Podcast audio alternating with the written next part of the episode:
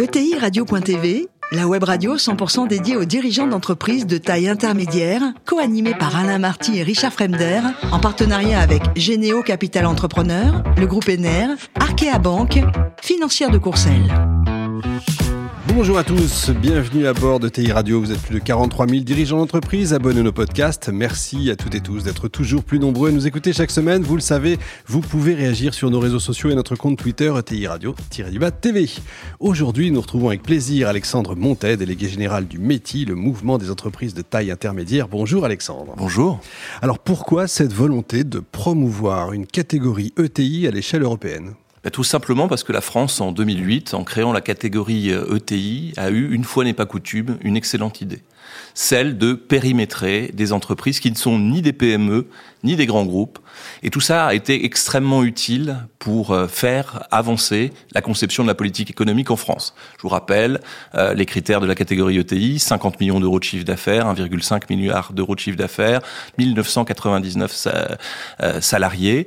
Euh, c'est des entreprises qui, euh, jusqu'en 2008, étaient totalement hors du radar de la politique économique française.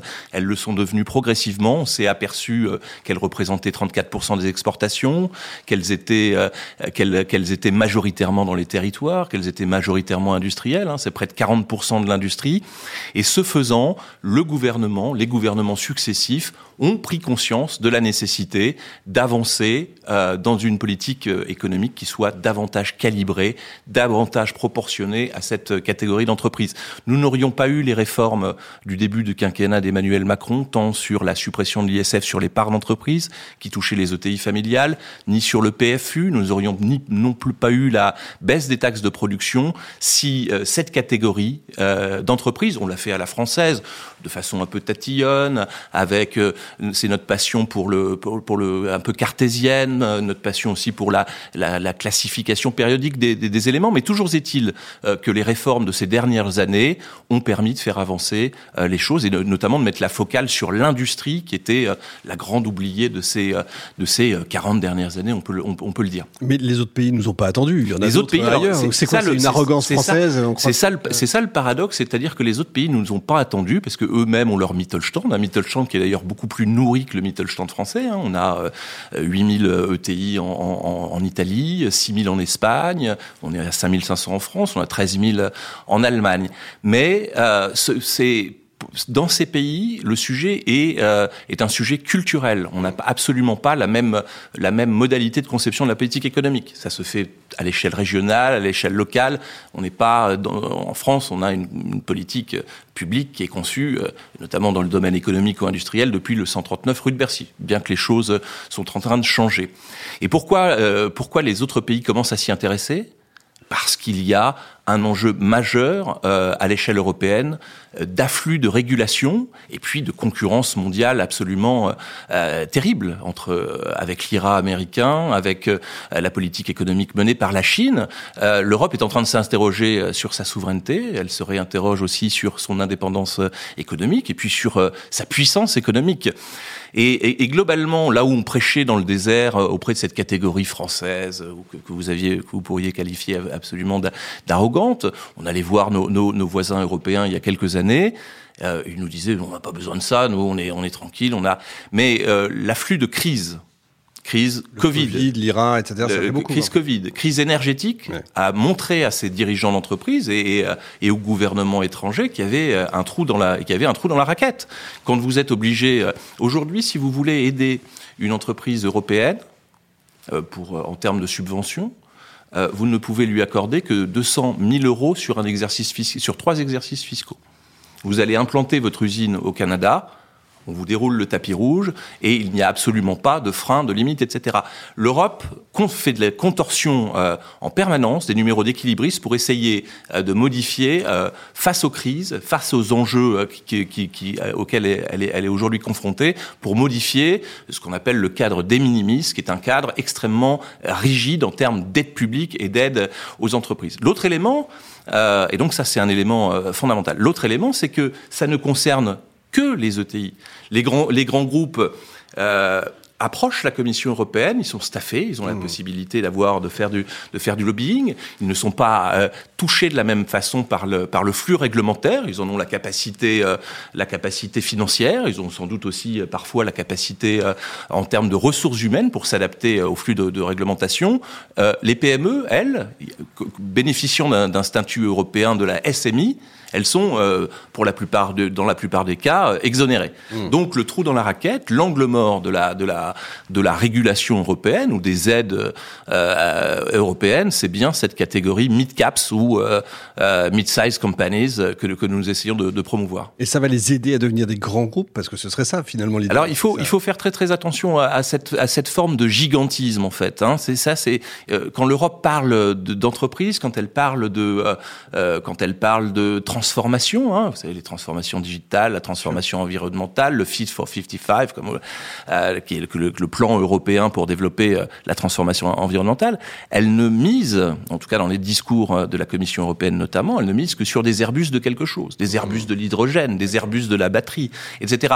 Or, le foisonnement et la richesse du tissu économique européen, je dis pas qu'il ne faut pas le faire, il faut des grands filières, des grandes filières, il faut des grands donneurs d'ordre, mais la richesse du tissu économique européen, c'est plus de 40 000 groupes de taille intermédiaire qu'il s'agit aujourd'hui euh, de mettre, de, mettre en lumière et de faire, en sorte que les régulations soient proportionnées et adaptées. Je vous prends un exemple l'exemple de euh, la directive CSRD qui va s'appliquer à partir de 2024 à l'ensemble des entreprises faisant plus de 40 millions d'euros de chiffre d'affaires, donc euh, majoritairement les ETI. Ce sont euh, plus de 950 critères de, en termes de, de, de comment dirais-je, de compliance extra-financière que les entreprises vont devoir remplir sur un pas de temps extrêmement restreint. tout ceci la prise de conscience est en train de se, mettre en œuvre à l'échelle européenne. Nous, on y travaille. On y travaille de façon historique avec nos réseaux et notamment le réseau du European Family Businesses. On a lancé une, dynamique euh, aussi en se rapprochant de think tanks euh, européens, notamment à Bruxelles, pour porter la voix des entreprises de taille intermédiaire.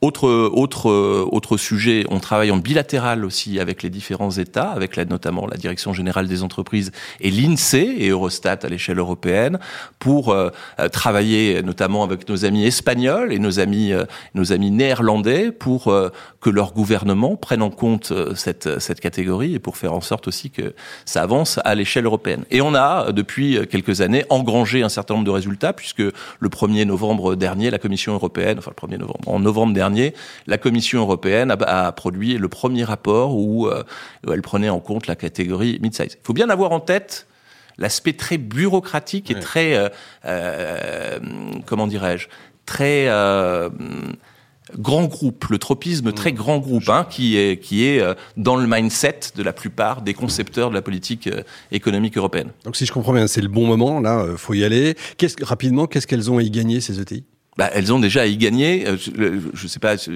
vous interrogez de nombreuses ETI euh, euh, sur ETI Radio TV. Le flux normatif, les régulations qui ont trait à la transformation environnementale, qui ont trait, qui ont, là encore, le sujet c'est pas de mettre en cause les, les, les régulations. Le sujet c'est la proportionnalité et la temporalité de mise en œuvre une, vous ne pouvez pas demander à une ETI française de 50 millions euh, d'euros de chiffre d'affaires de faire d'avoir la, même vitesse euh, euh, que Total, Kenji, que Volkswagen. ce n'est pas envisageable. Donc il y a, y, a, y a, cette prise en compte de la nécessité d'adapter les régulations par taille d'entreprise. Ça existe pour les SMI, ça existe également pour ça, ça n'existe pas dès lors que vous dépassez le, le, cadre de la de, de la PME de la PME européenne. Elles ont à y gagner dernier, d'influencer la conception de la politique euh, économique européenne.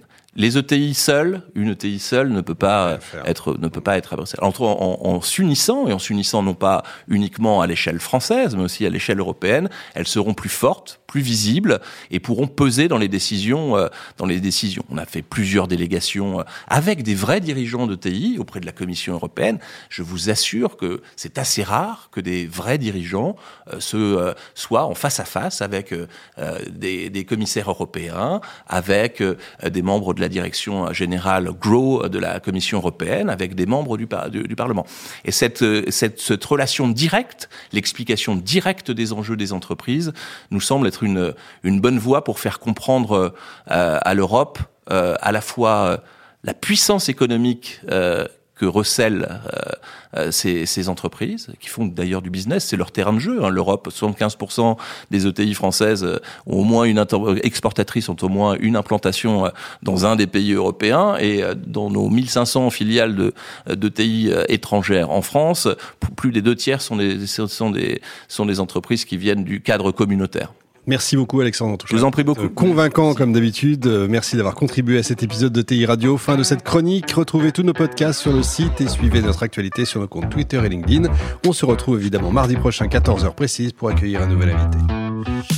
L'invité de la semaine de ETI Radio, une production B2B Radio.tv, en partenariat avec Généo Capital Entrepreneur, le groupe ENER, Arkea Banque, financière de Courcelles.